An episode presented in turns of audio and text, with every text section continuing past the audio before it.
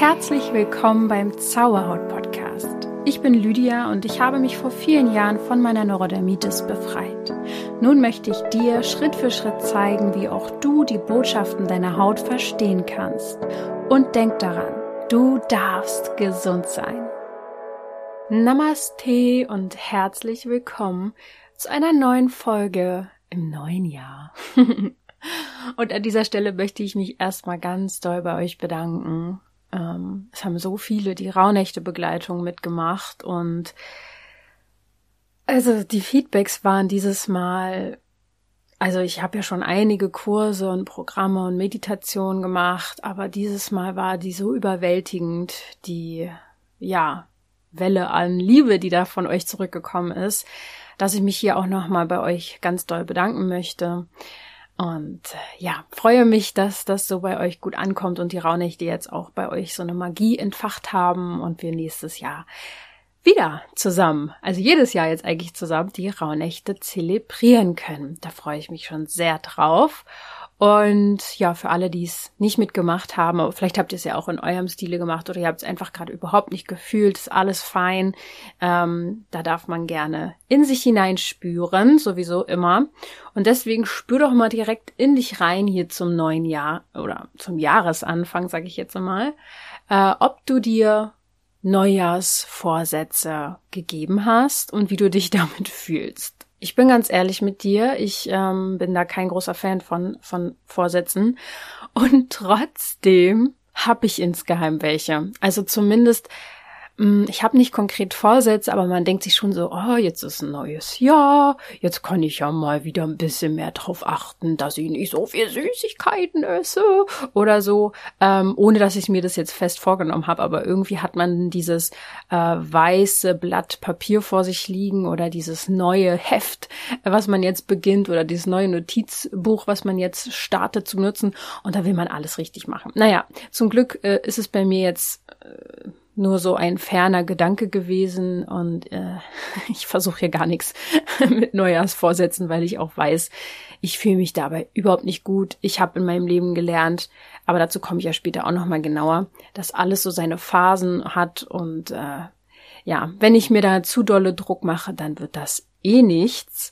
Aber woran das vielleicht auch liegen kann, ähm, wir haben ja jetzt den kalendarischen äh, Neu das also kalendarische neue Jahr. Ja, das stimmt so, aber jeder, der mir bei Instagram folgt, wird es jetzt auch schon mitbekommen haben. Ich habe da jetzt auch ein Reel letztens erst drüber gemacht. Ähm, wir alle sind noch mitten im Winter. Das heißt, äh, so richtig das wirst du vielleicht auch in der Podcast-Folge mit Jaco gehört haben, wo wir über die, ähm, den Spirit der Monate geredet haben. Das heißt, von der Energie her ist jetzt gar nicht dieses, oh, jetzt richtig losgehen, Action und ähm, durchziehen, sondern äh, Winterschlaf eigentlich, Winterruhe. Und ich weiß, dass auch nicht jeder, so wie ich jetzt irgendwie komplett mit den Jahreszeiten irgendwie lebt, ist auch völlig in Ordnung. Ich bin da, wie gesagt, ja auch nicht perfekt. Aber ich denke, dass das mit dem kalendarischen Neujahr energetisch für sehr viel Verwirrung sorgt, weil wir erst zum Frühlingsanfang astrologisch gesehen das neue Jahr feiern und das für mich persönlich mehr Sinn macht, dass man dann auch sagt, boah, jetzt geht's irgendwie wieder hoch mit der Sonne, es ist mehr sonnige Zeit am Tag. Ähm, ja, wie auch im, in der Periodenzeit. Der Frühling ist ja dann die Zeit, nachdem man seine Tage hatte, die Zeit bis zum Eisprung. Da geht's einfach wieder bergauf mit der Energie. Und so sehe ich das auch und fühle das auch in der Jahreszeit. Also macht ihr auf jeden Fall schon mal gar keinen Druck ähm, dieses schlechte Gefühl, jetzt irgendwie was anzupacken, aber zu wissen, dass man es irgendwie gar nicht so richtig packt oder schafft, äh, das triggert vor allem ja die Perfektionisten. und vielleicht ziehen die sogar durch, die Perfektionisten unter uns. Aber ob du damit wirklich glücklich bist, das weiß ich nicht. Und deswegen frage ich dich an dieser Stelle nochmal, bist du perfektionistisch? Wie würdest du dich da von einer oder auf einer Skala von eins bis zehn einordnen, wenn die zehn ähm, super perfektionistisch ist. Und eins äh, gar nicht halt. Null. Null Perfektionismus. Genau. Und da wirst du vielleicht, wenn du dich da jetzt so ein bisschen drauf einordnest, auch schon merken, dass beide Extreme nicht so optimal sind und irgendwie so ein guter Mittelwert, äh, Mittelwert ja eigentlich ganz nice wäre. Und das ist tatsächlich auch so, ich habe mich in den letzten Wochen sehr viel mit Astrologie beschäftigt und lerne das gerade. Und da ist mir auch etwas aufgefallen, nämlich ähm, es gibt so eine übergeordnete Ordnung. Ähm, es gibt, wenn man diese ganzen, in diese ganzen Bewusstseinsthemen schon lange sich hineinbegibt, so wie ich das ja schon seit ich zwölf bin mache, mittlerweile schon 20 Jahre, was heftig klingt, aber es ist einfach so, dann merkt man irgendwann, dass die Spiritualität eine gewisse Ordnung mit sich bringt. Es gibt Rituale, die man macht, ähm, die einem ja Struktur geben. Es gibt eine astrologische Ordnung im Jahr, ähm, die uns gewisse Energien mitbringt. Alles fügt sich ineinander, alles hängt miteinander zusammen. Und wir, der als Mensch, hängen da so mittendrin. Und wenn wir uns nicht in Ordnung halten und uns vielleicht mit sehr viel äh, Giftstoffen ähm, vergiften nach und nach. Ihr wisst ja hoffentlich, dass man da sehr gucken muss, was man zu sich nimmt, sei es Ernährung, Trinken, ähm, Kosmetik, Artikel. Äh, es wird uns nicht leicht gemacht, in Ordnung zu sein. Und wenn man jetzt eben in dieser Unordnung auf körperlicher Ebene ist, also mit seinem Körper nicht im Reinen ist und geht gar nicht, weil man einfach sich mal entgiften müsste, dann ist man irgendwie, ist doch klar, dass dann halt auch das Leben irgendwie nicht so ganz geordnet ist. So, das ist jetzt aber alles nur eine Theorie meinerseits. Ich war früher ein extrem unordentlicher Mensch oder Teenie oder wie auch immer, Jugendliche. Extrem unordentlich. War mir auch egal. So. Ähm, mein Zimmer war die Rumpelkammer, sag ich mal. So, und jetzt hat alles eine Ordnung bei mir. Es ist nicht picobello so, ich würde so sagen, zu 80 Prozent ist meine Wohnung immer ordentlich. Ähm, die restlichen 20 Prozent kann man übersehen. und das ist es, finde ich, was ich merke, vor allem bei einer Sensibilität, die man hat, wenn man hochsensibel ist, ist Unordnung auch etwas, was einem stresst, was einen stressen kann. Je nach Sensibilität, aber es sind auch Reize, die ich wahrnehme. Wenn ich in einen unordentlichen Raum komme und dort entspannen soll, kommt natürlich auf den Raum an, kommt auf die Art von Unordnung an und auch Reinheit und so, aber dann spüre ich diese ganzen Reize und ja, ihr wisst ja, wie das bei Sensibilität ist. Die Reize flattern nur so ins Gehirn und du kommst gar nicht hinterher, das alles zu verarbeiten. Und deswegen ist so eine Grundordnung ähm, auch gut für den Geist, gut für die Seele und für den Körper. Also ihr merkt schon, ich drifte gerade etwas vom Thema ab, aber irgendwie finde ich, gehörte das auch dazu, als ich mich jetzt mit Perfektionismus beschäftigt habe, dass man da auch wirklich einen guten Mittelwert für sich finden darf und nicht sagt, ich bin super perfekt und das ist jetzt irgendwie die Wahrheit und das Beste, was es gibt, oder ich bin super unordentlich, ähm, kommt damit klar, sondern dass es wieder irgendwie so ein guter Mittelwert ist oder ein oberer Mittelwert, ähm, das anzustreben, ja, was Perfektionismus bedeutet. Und deswegen spreche ich heute darüber. Es, ich bin da meinen eigenen Weg gegangen. Ich glaube, ich wurde schon oft für perfekt ähm, oder oh Gott, oh Gott, nee, ich wurde sicher nicht für perfekt gehalten, aber so dieses, ähm, äh, dass man so perfekt an, anstrebt, so perfekt zu sein, wurde mir sicher schon öfter mal ähm, gesagt, äh, dass ich locker lassen soll und so und so hohe Ansprüche, bla. Ähm, weiß ich nicht, sehe ich gar nicht so, weil ich kenne mich ja und ich bin auch schnell bei Themen, in denen ich mich einarbeite oder äh, mit denen ich mich beschäftige, so, oder wenn ich mir, wenn ich irgendwas raushaue, so ein bisschen schnell, so Details sind mir dann nicht so wichtig, glaube ich. Aber na gut. Kommen wir jetzt mal zum Thema weg von mir. Also, ich will heute mit dir besprechen, was ist Perfektionismus und welche Ursachen hat Perfektionismus? Warum gibt es viele Menschen, die zu einem Teil auch wirklich perfektionistisch sind und es ausleben? Warum du deine perfektionistische Ader vielleicht ablegen kannst oder solltest und ähm, was die Ängste und die Grundbedürfnisse dahinter sind. Ähm, wir werden über Sicherheit sprechen, über das Thema der Anerkennung und Zugehörigkeit, denn die haben alle damit was zu tun. Und natürlich dann letztendlich, wie du dich von deinem Perfektionismus befreien kannst, wenn du das denn möchtest. Ähm, zumindest mit dem perfekten Perfektionismus. genau. Also, Was ist Perfektionismus und warum haben das denn so viele? Oder ich weiß nicht, ob es viele sind, aber warum haben das einige Menschen? Vielleicht zählst du dich dazu.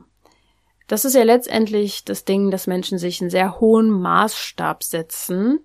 Äh, ich finde auch, dass damit einhergeht so ein Schwarz-Weiß-Denken oft oder so ein Alles oder Nichts, so eine Neigung zum Extremen, entweder oder halt, ne? Und meistens steckt hinter Perfektionismus auch, dass diese Menschen sich selbst etwas beweisen wollen oder eben anderen etwas beweisen wollen. Und da gibt's einfach diesen inneren Anspruch, fehlerfrei handeln zu wollen. Und ja, vielleicht sind sie auch deswegen sehr kontrolliert, sehr organisiert, nicht so gern spontan und haben diese Tendenz zur Selbstoptimierung, Selbstdarstellung. Ähm, die Selbstdarstellung geht dann eben damit einher, ähm, perfekt zu wirken und dieser Perfektionismus ist auch oft leistungsabhängig. Also man definiert sich über seine Leistung. Und da sind wir wieder beim, beim Lieblingsthema der Leistung. Äh, das geht dann manchmal in die Leisten als Schmerz, aber egal. Äh, ich, äh, wie gesagt, wenn ich das Thema jetzt bespreche, glaub mir, ich rede aus eigener Erfahrung. Ich habe eine Zeit lang stark in dieses Extrem tendiert, versucht, ich habe versucht, aus dieser Unordnung ins andere Extrem zu gehen und perfekt zu sein. Oh Gott, das war sehr anstrengend. Und ähm, gewisse Züge habe ich immer noch davon, definitiv, äh, weil Fehler, und dazu komme ich gleich, für mich immer teilweise lebensbedrohlich sich anfühlen, ja. Aber ähm, sind wir erstmal ehrlich, was das Thema Leistung angeht, da sind wir ja alle mehr oder weniger von betroffen wir alle haben gelernt, dass ähm, von klein auf, dass wir in einer Leistungsgesellschaft sind, vielleicht nicht so bewusst, aber wir haben es erfahren am eigenen Körper, dass es stark materialistisch ist. Zum Glück wird sich das ändern, das weiß ich. In den nächsten Jahren und Jahrhunderten wird es nicht mehr so ein Thema sein. Da geht es nicht darum, wer was hat, sondern wer was weiß. Ähm, und wir leben oder sind groß geworden in einer sehr schnelllebigen Zeit. Es ging darum, effizient zu leben. Ähm, also meine Generation ist ja natürlich eine ganz andere als die zum Beispiel meiner Eltern. Ähm, was uns aber auf jeden Fall auch verbindet, ist dieses Leisten in der Schule und im Kindergarten. Und wenn ähm, dann noch hinzukommt, dass die Eltern sehr viel von einem erwartet haben und sehr deutlich klar gemacht haben, dass Leistung enorm wichtig ist, dann ist dann natürlich ein Riesendruck, ein riesen, Riesendruck. Und in der Schule werden, es gibt tolle Lehrer, die machen das auch gut, aber in den meisten Fällen werden Fehler eben nicht gefeiert, äh, sondern angestrichen rot und ja, deutlich gemacht, hm, dass man doch bisschen besser sein muss und dass die Bestnoten äh, oder Menschen oder die Kinder mit Bestnoten gelobt werden. Ja, also wie gesagt, ich denke, es gibt da auch gute Lehrer, die das ähm, nicht so rausstellen und wo es dann auch nicht nur darum geht, aber ja, es ist halt das System, was so ist. Einfach Fehler werden mit schlechten Noten in Anführungsstrichen bestraft. Und ja, dieser Hang dann gut zu sein und reinzupassen, der kann dann bei manchen Menschen, manchen Menschen äh, dahingehend sich ändern, dass man dann so einen Optimierungswahn bekommt, dass man höher, weiter, schneller, besser, schöner, irgendwas weiß ich werden möchte als die anderen. Und das geht dann natürlich irgendwann auch so weit, dass das sehr, sehr viel Druck ist, ähm, der sich auch auf den Körper zeigt. Ich meine, ihr wisst ja mittlerweile, dass alles Energie ist, in uns Energiebahnen fließen. Und wenn wir etwas anhalten, anspannen, also wenn wir auf Dauer angespannt sind, wenn wir Gefühle unterdrücken, wenn wir Trauma erleben, das äh, übrigens so eine Leistungsgeschichte in der Schulzeit kann ein Entwicklungstrauma sein, oder hervorrufen. Das ist dann kein Schocktrauma, wo man zum Beispiel einen schweren Unfall erlebt hat, sondern es ist dann ein Entwicklungstrauma, was sich sehr tief in uns abspeichert, dass wir für Fehler bestraft werden. Das habe ich definitiv, äh, wenn es nicht sogar aus einem anderen Leben kommt, dass ich Angst davor habe. Aber ähm, auf jeden Fall, egal wie es jetzt zusammenhängt, ja. Äh, dieser Druck setzt sich quasi fest in unserem Energiesystem des Körpers und kann uns hier und da blockieren und dann Symptome verursachen, ähm, die natürlich auch in der Haut zu sehen sein können. Ja. Und damit würde ich gerne Schluss machen. auch für euch. Ich habe äh, übrigens in den Shownotes werde ich euch mal ein paar passende Podcast-Folgen verlinken, wo es immer um das Thema der Selbstliebe und Selbstannahme ging, die wirklich, oder diese Themen sind natürlich super wichtig, ähm, wenn wir heute über Perfektionismus reden, was den Körper vor allem auch betrifft. Und da fragt man sich jetzt vielleicht, hm, gibt es denn auch einen gesunden Perfektionismus? Und ich habe es ja schon angedeutet, ja, den gibt es. Das ähm, Streben nach etwas Schönem ist ja an sich auch was Gutes. Und sich nicht hängen zu lassen, sondern das persönliche Streben nach Entwicklung, nach dieser Ordnung, von der ich geredet habe, nach Gesundheit, ähm, da ein gewisses Feuer für zu haben, ist natürlich wunderbar. Und so eine gewisse Organisation und so eine Sortiertheit im Leben ist sehr hilfreich, sagen wir es mal so.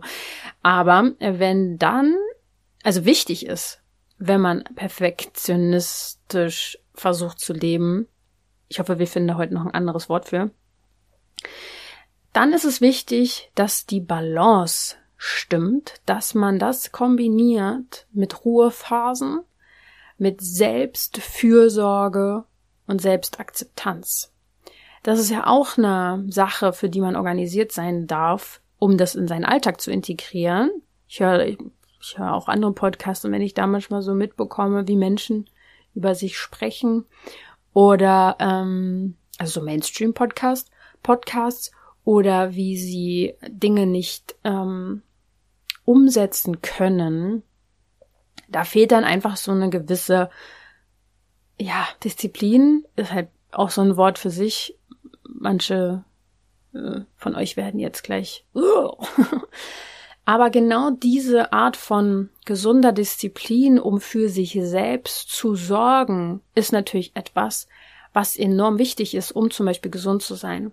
Und um diesen gesunden Körper zu haben, oder wenn man einen gesunden Körper hat und dieses Gefäß sozusagen einigermaßen rein ist, wir können da keine Perfektion anstreben, leider ist die Welt zu verdreckt dafür, aber ähm, Genau, wenn, wenn wir das erreicht haben, und das ist auch in der Spiritualität, in Religion oft ein Ding, dann erst kann auch, äh, kann man Kontakt, guten Kontakt zu den anderen Ebenen bekommen. Äh, und das kann ich so bestätigen. Also natürlich hatte ich immer schon den Draht zu diesen höheren Sphären, sage ich jetzt mal, diesen feinstofflichen Geschichten. Aber je ähm, ungeordneter ich war, je ver ja, giftet klingt immer hart, aber ja, verschlackt ich noch war, umso mehr habe ich halt auch dort die dunkleren Geschichten angezogen oder die angsteinflößenden Eindrücke. Und je reiner du wirst, bis zu einem gewissen Punkt natürlich, ich komme ja gleich dazu, wie man dabei auch geerdet bleiben kann und eben nicht, ja, in diesen Stress gerät, da perfekt zu sein. Wenn man es schafft, so eine gesunde Art zu haben, dann hast du auch auf einmal diese Verbindung zu den lichtvollen Dingen und zu den höheren Chakren und zu den vielleicht Channeling, all diese Hellsinne werden dann wieder wach, wie so bei Kindern halt, die rein sind noch. Ja, ähm, genau, aber meistens haben wir diesen Ursprung eben verloren. Äh, ja, wir sind aus der, aus der Balance gekommen, was ja auch ganz klar ist, wenn man sich mal ganz bewusst mit Augen offen anschaut, äh, wie unsere Gesellschaft so lebt ähm, was nicht sehr ursprünglich ist. Und problematisch wird es denn halt, wenn die Menschen Dinge oder Bereiche meiden, also wenn sie dazu tendieren, perfekt sein zu wollen und wenn sie dann meiden, in Bereiche zu gehen, in denen sie eben nicht perfekt sind. Also sie trauen sich nicht mehr, neue Sachen auszuprobieren, wo sie wieder Anfänger sind, wo sie Schwächen zeigen müssen. Äh, viele von euch haben ja auch schon oft geschrieben, sie wollen so neue Hobbys beginnen, aber haben Angst davor oder wollen es nicht. Das ist so eine übertriebene Fehlervermeidung, die mit einem mh, mm, zwanghaften Perfektionismus zusammenhängen kann. Ja, weil damit geht ja auch geht ja auch ähm, großer Zweifel einher über sich selbst. Äh, wenn man den eigenen Wert über Leistung definiert, dann probiert man natürlich eher nicht so gerne Dinge aus, wo man vielleicht scheitern könnte. Und man hat Angst vor der Bewertung. Ne? Wenn man also diese Angst hat, nicht zu genügen, dann wird man eher tendenziell nicht so gerne neue Dinge ausprobieren. Und daher steht dann auch oft dahinter, oder besser gesagt, dahinter steckt dann nicht selten das Bedürfnis nach Anerkennung, Sicherheit und Zugehörigkeit, die drei wichtigen Elemente, die ich vorhin schon genannt habe. Und dieses Bedürfnis ist uns allen angeboren. Ja, es lässt uns auch ja öffnen, wenn wir das wollen, wenn wir Anerkennung wollen und Zugehörigkeit, dann dürfen wir uns öffnen, nach einer Gemeinschaft streben, die zu uns passt. Aber dafür dürfen wir uns auch verletzlich machen und emotional. Und das ist etwas, was vielen Menschen schwer fällt, weil sie dann sich verletzbar machen und irgendwo auch erpressbar vielleicht, ja, wenn man sich öffnet. Ich glaube, eins der elementarsten Dinge, woran man erkennen kann, dass man unbedingt zu, dazugehören möchte, ist, wenn man sich stark vergleicht mit anderen, wenn man äh, bewertet, wenn man in den Wettbewerb tritt und so ein Konkurrenzdenken, Neiddenken hat, wenn man andere verurteilt, dann ist man auch sowieso in sehr niedrig schwingenden Energien unterwegs. Klar kann es mal passieren. Ich bin da jetzt auch nicht komplett frei von. Also ich vergleiche mich auch teilweise mit anderen. Aber ähm, wenn es so ein Dauerding ist und man in dieser Energie die ganze Zeit, das ist ja, es ist ja so low, es ist so eine niedrige Energie. Ähm, aber das haben halt viele, ne? Und an dem Punkt darfst du vielleicht verstehen, dass du das gar nicht unbedingt über andere machst, dieses Bewerten, sondern dass du das für dich tust, um dich einzuordnen und dein Selbstbild zu kreieren. Das Problem ist natürlich, es entsteht gar kein Selbstbild dadurch, was wir sind äh, und sein könnten, sondern was wir denken, sein zu müssen oder zu dürfen. Also wir vergleichen uns, wollen eigentlich ein Selbstbild kreieren, aber da wir alle in so einem ja sehr leistungs- und Wettbewerbs- und Dings der Bumster Gesellschaft sind, weiß der Bescheid, ist das alles sehr verfälscht und wir denken dann, wir müssen das auch machen und pressen uns in die Richtung, wenn es ganz blöd läuft. Ja, wir werden also vom Außen gelenkt und geprägt. So. Weil wir nicht mit, also die sel seltensten, äh, in den seltensten Fällen kriegen wir das beigebracht, dass unser Selbstwert ja von innen kommt und unser Selbstbild. Aber wir brauchen natürlich auch das Außen, um uns wirklich einzuordnen. Das ist auch wichtig. Äh, aber viele Perfektionisten stecken dann unbewusst genau da drinnen fest. Ja, und das hat krasse Konsequenzen mit gewissen Abwehrhaltungen auch gegenüber Gruppierungen, Themen, Menschen, weil sie eben Angst haben, und diese Angst entsteht aus einer Selbstentfremdung. Das ist aber dann schon sehr extrem. Wissenschaftler nennen das dann auch neurotische Paradoxon, neurotisches Paradoxon, weil der Perfektionist sich eigentlich Zugehörigkeit wünscht und Anerkennung, aber selbst genau das meidet, aus der eigenen Angst heraus, das nicht zu bekommen. Und damit meidet man sich ja auch irgendwo selbst, seinen Erfahrungswert zu steigern, Erinnerungen zu schaffen und Unzulänglichkeiten zu erleben, was einfach dazugehört im Leben. So, das erstmal zum zur Basic.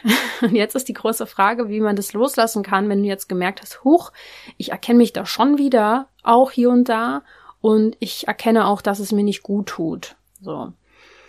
Ähm, wenn wir darüber reden, Perfektionismus loszulassen, dann reden wir hier auch von innerer Heilarbeit. Ist einfach so. auch hier kommen wir nicht drum rum.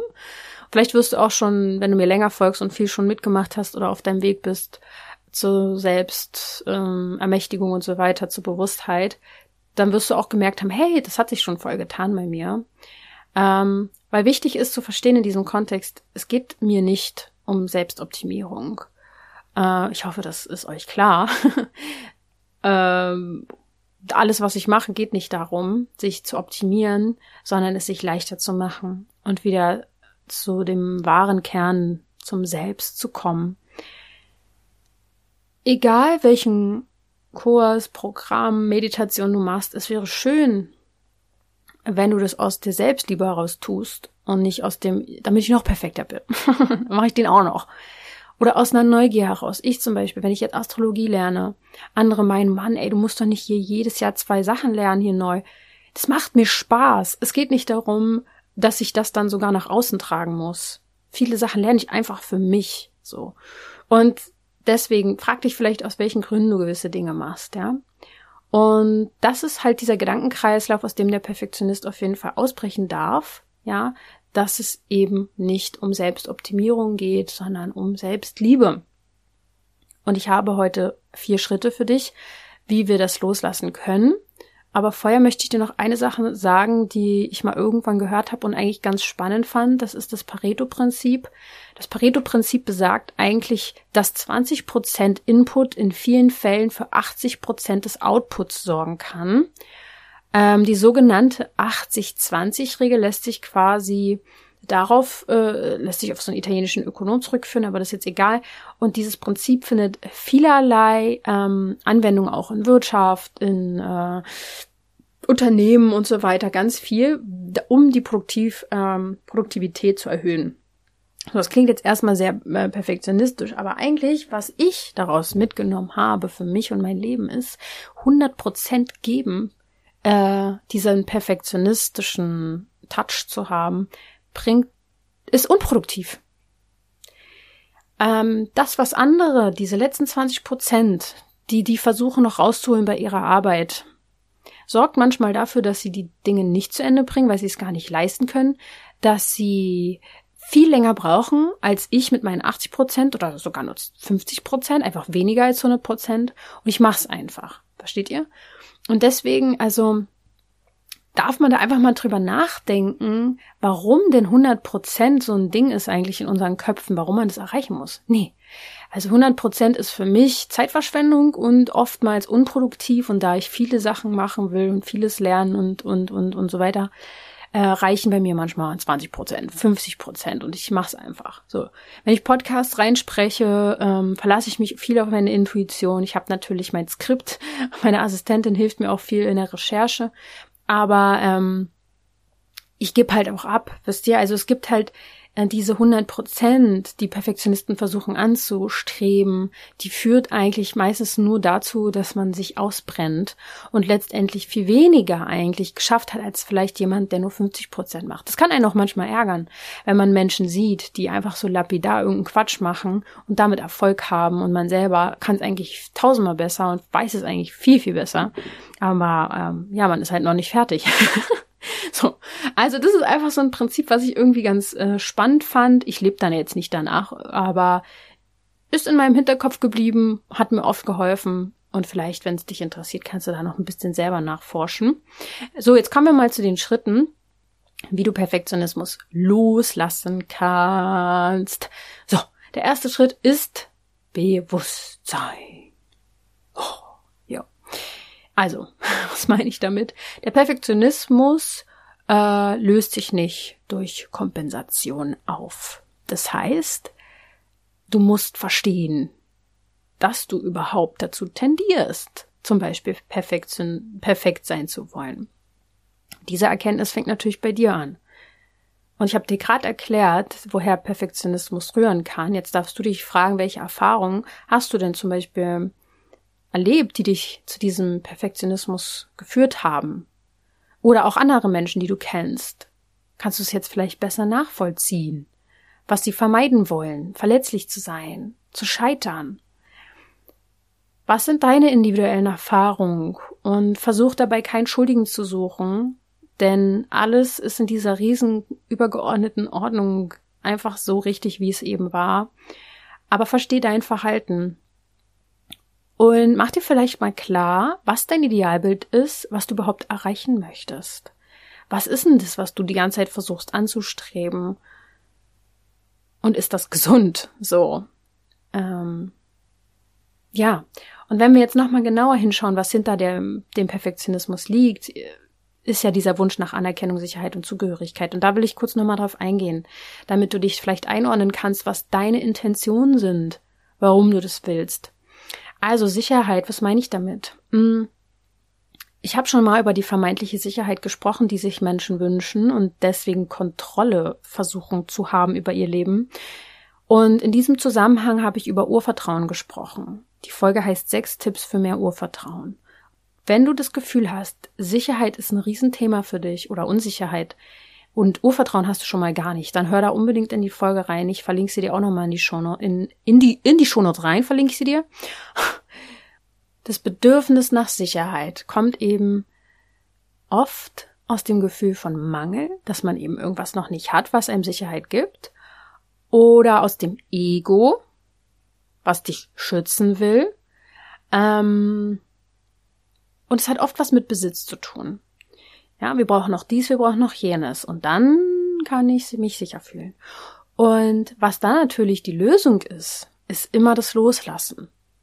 Loslassen der Angst, vor dem auch immer du versuchst zu fliehen. Irgend, vor irgendwas hast du halt Angst. Meistens ist es der Tod, wenn wir ganz ehrlich sind. Natürlich, äh, wenn man, wie soll ich sagen, zum Beispiel, wenn ich Angst habe, ich gehe jetzt mit meinen Sachen raus, mit meinem Podcast, mit meinen Reels, mit meinem Instagram-Profil und ich habe Angst vor Hate, vor Kritik und Ablehnung. Klar habe ich dann Angst vor Ablehnung und Kritik und Hate, was ich halt gesagt habe. Aber wenn man das Ganze weiterspinnt, wovor habe ich denn eigentlich wirklich Angst? Ich habe vielleicht Angst davor, dass mir jemand was Böses will, dass man mir auflauert oder dass ähm, ich fertig gemacht werde oder dass ich was äh, Falsches gesagt habe und dafür zur Rechenschaft gezogen werde. Also letztendlich, wenn man dieses Ganze weiterspinnt, ist da immer Angst vorm Tod. Ähm, ja, Pff, gut. Und wie wir die loslassen, dazu komme ich noch. also, und der nächste Punkt ist ja Zugehörigkeit, was eine Intention für Perfektionismus sein kann. Wenn du dich sehr, sehr stark zugehörig fühlen möchtest, ähm, ist die einfach, äh, es ist ein Grundbedürfnis von uns allen, aber dann ist die Bindung eben sehr wichtig. Es gibt auch ähm, Einzelgänger, ja, die, denen ist es dann vielleicht nicht ganz so wichtig, aber vielleicht brauchst du das besonders stark. Ähm, ausgegrenzt zu sein ist aber generell eine Urangst, auch vom Einzelgänger oftmals, ja. Der mag es vielleicht einfach lieber, wow, mein, da hat mein Fuß geknackt, wenn ihr das gehört hast. Auf jeden Fall ist die Urangst oft ähm, da, weil ursprünglich gesehen, wenn wir ausgegrenzt sind, keine, keine Gruppe angehören, dann sind wir in Gefahr. So. Und dann entsteht oftmals noch dieser Glaube, äh, dass wir getrennt sind. Das ist das Thema der Zugehörigkeit, was jetzt ein bisschen bewusster wird.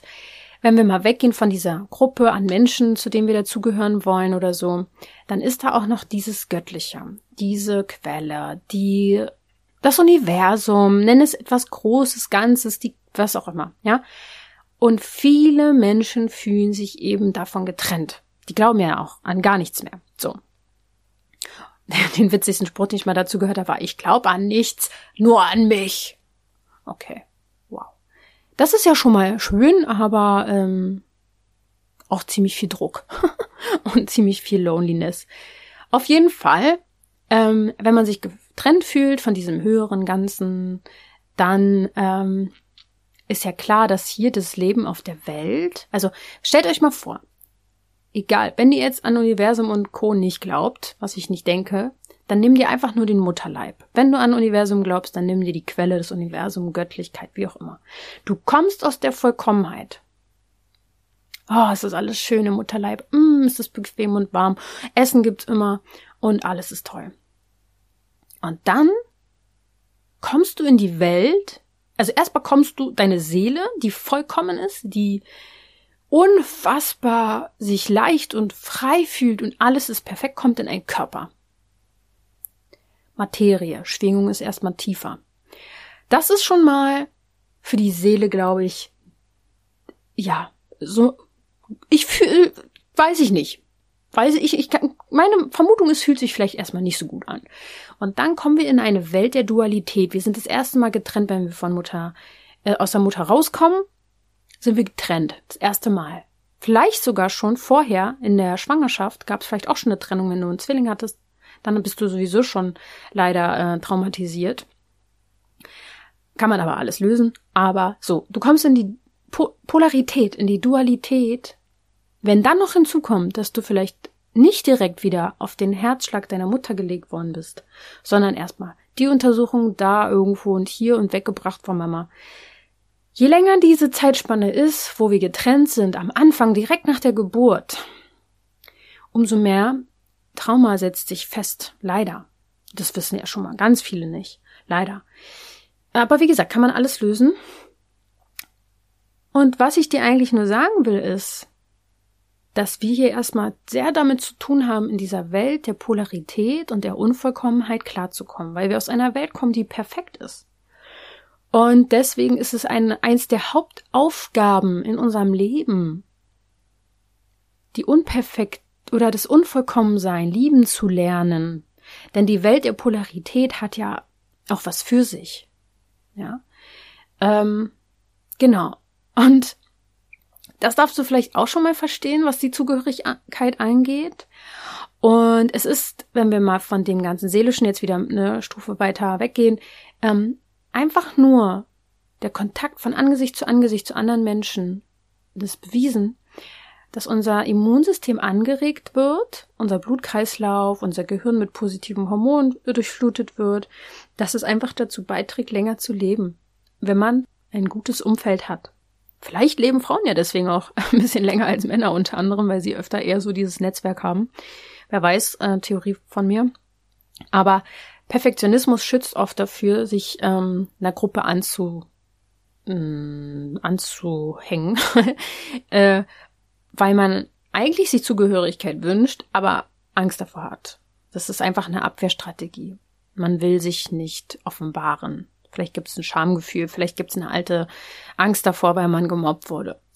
Auf jeden Fall ist es an dem Punkt extrem wichtig, dass du dir vornimmst, wenn du das Gefühl hast, da ist gar nicht so das Gefühl von Zugehörigkeit, dass du dir ein Umfeld kreierst, in dem dein Austausch, Offenheit und Verletzlichkeit gelebt werden kann, dass du dir wünschst, dass du dich zugehörig fühlst.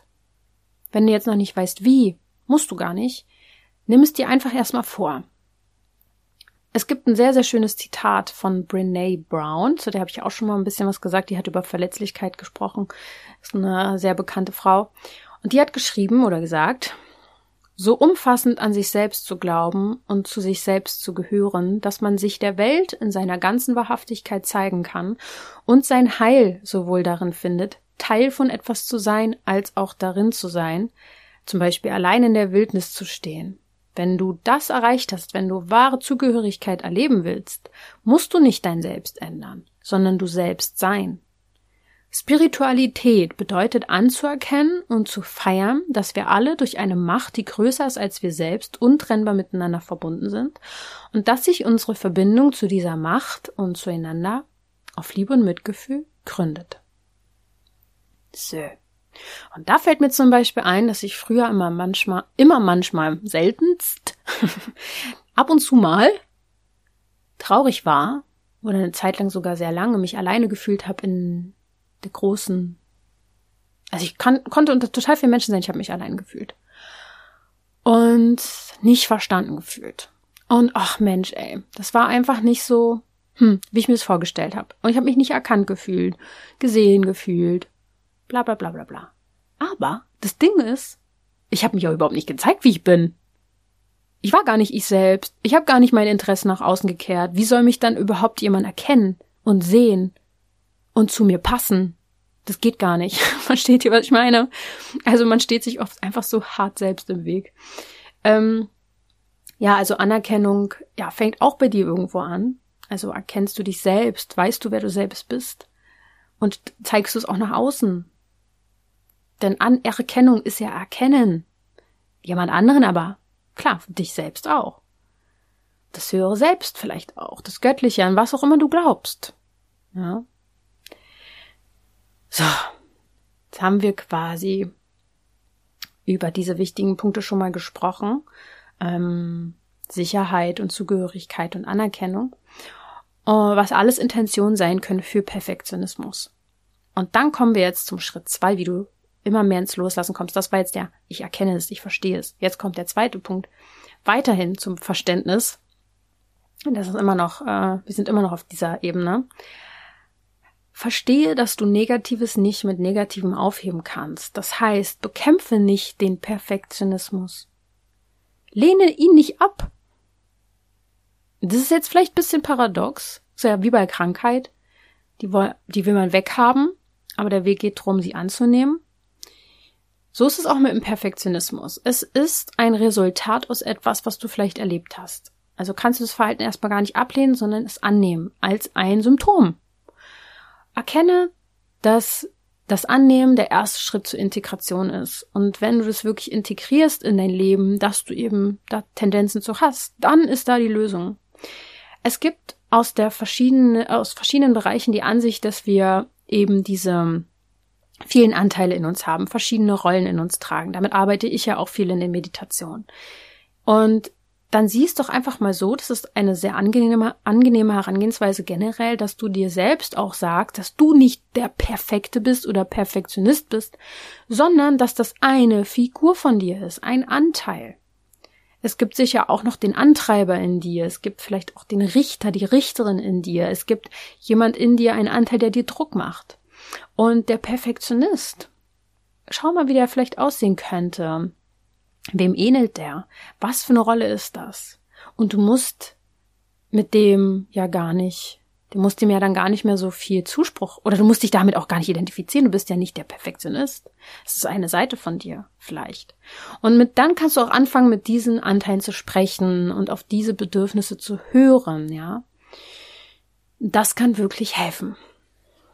Und das Schöne ist, als hätte mein Vergangenheits-Ich gewusst, dass wir es jetzt brauchen, habe ich vor einer Weile mal eine Meditation dazu aufgenommen. Perfektionismus loslassen heißt die und du findest sie in unserem oder in meinem Zauberpodcast. Kostenlos. Herzlichen Glückwunsch. Kannst du dann direkt mal machen. Und dich mit diesen Anteilen verbinden und dir über alles bewusst werden. Kommen wir aber erstmal zu Schritt drei und dann ernähern wir uns dem letzten Schritt und beim Schritt drei geht's aber um Liebe. Und dein Glaube an etwas Gutes. Oder auch der Glaube an was Neues. Dass du wieder so dich deine Aufmerksamkeit umlenkst, deiner Ausrichtung, dass du verstehst, dass Positives Positives anzieht, dass du ein Magnet bist für das, was du glaubst. Und wenn du jetzt denkst, oh, ich darf nicht mehr perfekt sein, ich möchte nicht mehr perfekt sein, dann wird es dich wohin bringen? In Selbst äh, Sabotage, in Selbstverurteilung, in schlechte Gedanken. Nein, nimm es erstmal mit Liebe an, Geh in Liebe sozusagen deinen Weg weiter. Wisse, dass du sicher hier und da wieder auch mal perfekte Züge an den Tag legen wirst. Perfektion kann Druck machen, ja, aber es kann dich auch voranbringen. Und dass du einfach verstehst, es ist ein Weg. Du musst nicht morgen da irgendwie per perfekt sein. Das ist ja wieder der Gedanke der Perfektion. Nein, mach Dinge erstmal, die dir Freude bereiten. Richte dich Richte deine Aufmerksamkeit nicht auf die Dinge, die du perfekt zu Ende bringen musst oder schaffen musst, sondern auf die Dinge, die dir Mut machen, die, wo du dich vielleicht wieder in ein neues Hobby begibst und wo du mal wieder lernst, Fehler zu machen.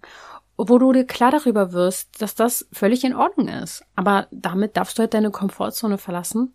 Und das, muss ja nicht gleich vor der gesamten Welt sein. Das kannst du ja mit einem kleinen Hobby zum Beispiel schon mal ausprobieren. Und wieder lernen, dass Fehler machen dich voranbringt. Und der letzte Schritt, um Perfektion loszulassen, ist wie immer das Unterbewusstsein steige hinab in diese Ebenen des Unterbewusstseins oder besser gesagt, was da ja auch mit reinschwingt, nicht nur Unterbewusstsein, es sind einfach andere Energiefelder, die du dann betrittst, die feinstofflichen. Und dort kannst du die Gründe für deinen Perfektionismus finden und loslassen.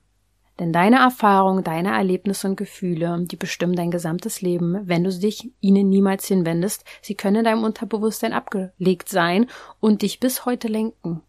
Und daraus bildet sich dann dein Menschenbild, dein Lebensbild, dein Selbstbild. Ja, vor allem die Kindheitsjahre prägen uns dann natürlich enorm. Und aus diesen handelst du. Und daraus hat sich vielleicht ein Perfektionismus entwickelt. Und das ist ja erstmal ein Symptom was man erstmal so annehmen kann. Aber in deinem Unterbewusstsein ist eben gleichermaßen auch die Lösung. Wenn du dir dieser Themen bewusst wirst. Vielleicht mit meiner Meditation erstmal, die du machen kannst. Und mit dem Perfektionismus ist es eben so, dass das Unperfekte oft ins Unterbewusstsein abgeschoben wird, also Schwächen, Verletzlichkeiten, ähm, Emotionen, die du als schlecht bewertest. Aber all das möchte halt gesehen werden. Und wie soll es sich sonst bemerkbar machen? Wenn es eben über den Perfektionismus nicht, nicht ist, dann wird es das nächste vielleicht ein körperliches Symptom sein, ja. So oder so, egal, ja, dieses Unperfekte, sei es jetzt ein Skandal, irgendwas, für, für, für was du dich schuldig fühlst, eine Krankheit, irgendwas. Das will gesehen werden und angenommen werden. Und erstmal im ersten Sinne nicht von anderen, sondern von dir.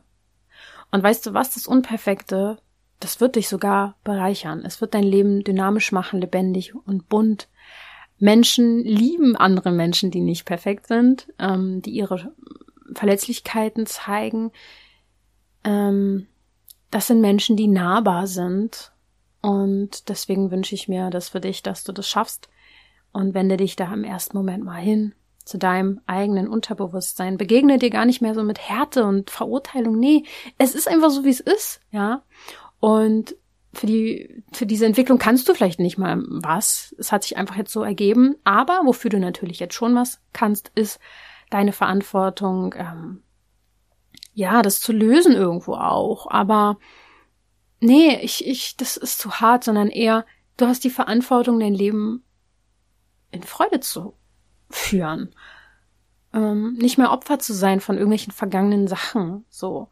Und du bist hier, weil du vielleicht auch Licht in diese Welt bringen darfst, wahrscheinlich sogar. Sonst würdest du den Podcast wahrscheinlich nicht mal hören. Du suchst selber nach Licht. Aber meistens sind es die, die auch Licht geben können. Und erinnere dich einfach daran, dass da wahrscheinlich eine Stimme ist, die Perfektion irgendwie anstrebt. Aber du sprichst eben, du kannst mit der Stimme sprechen, aber du entscheidest dich für Freude, für Liebe und kannst deinen Weg jetzt neu gestalten. Mit Achtsamkeit und Reflexion und kannst dafür meine Meditation nutzen. Ich werde dir auch noch eine andere zum Einschlafen mit Selbstliebe auch noch in die Shownotes packen. Ähm, fang an zu meditieren, fang an, dir Zeit für dich und deine Seele zu nehmen und es wird dir nach und nach sehr, sehr gut tun. Danke, dass du bis hierhin zugehört hast und wir hören uns nächste Mal einfach wieder nächsten Sonntag. Bis dahin eine gute Zeit und mach's dir entspannt. Denk immer daran, du darfst gesund sein.